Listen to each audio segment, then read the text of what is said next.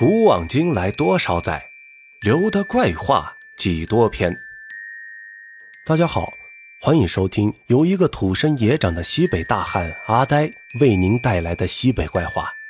如果大家喜欢的话，记得点赞收藏，谢谢。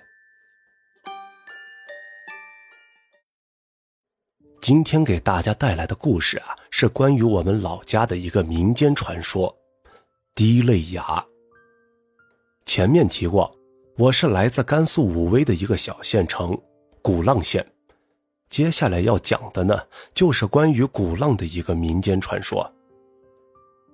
沿着市四峰腰，行若所越的鼓浪下前行，你就会发现，在峡谷西侧山崖上有一个鹰嘴般突兀而出的石崖，愈坠愈落，危崖坠险，人称滴泪崖，又名。跌落崖，其实它还有一个鲜为人知的名字，叫德胜崖。我们将历史的书页向前翻到一三八九年前，这个名称的来历便不探自明。隋朝末年，朝廷软弱无能，官宦腐败堕落，百姓不堪各级官吏剥削压迫，是纷纷举旗造反。京城校尉薛举趁乱割据了京城，武威郡阴阳府、凉州姑臧人李轨也割据一方，自称河西大梁王。薛举闻听李轨独立，大怒，遂派部将常中兴带兵攻打李轨。谁知这李轨早有防备，已经安排其部将李斌带兵埋伏在红池谷。这红池谷啊，就是今天的鼓浪峡。常中兴不知内情啊，加上红池谷地形险要，被李兵堵在了深幽的峡谷中，杀了个措手不及，战死两千，余众皆被俘虏。李兵大胜，聚集众兵将于石崖之上，举旗呐喊。梁王李轨闻讯赶来，在石崖之上，燃香举杯，致谢天地，然后当场为李兵庆功，并送酒封赏。犒劳众将士，众将士皆大欢喜，用死者的颅骨盛酒狂欢，击鼓起舞，相互庆贺。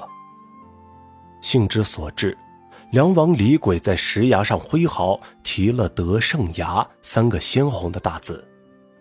自此，梁王信心大增，乘胜攻下张掖、敦煌、西平、抚汉等郡，占据了整个河西。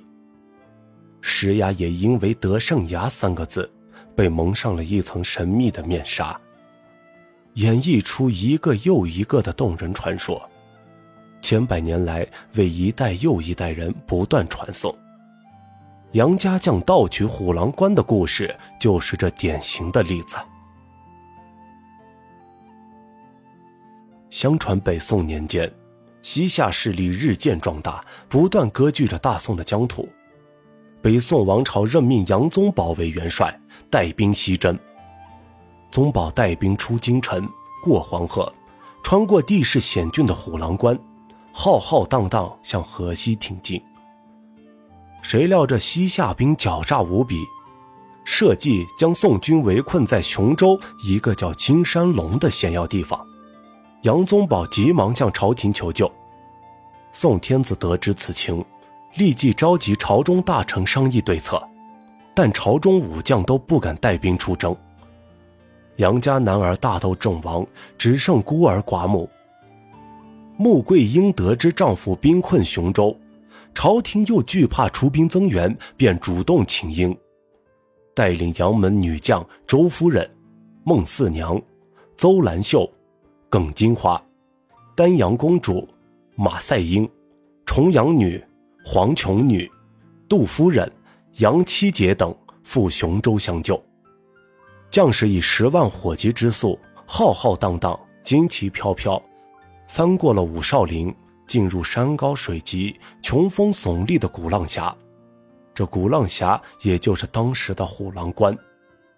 穆桂英眼见鼓浪峡峰陡狭窄，高崖坠石，两山夹水，是风寒云低。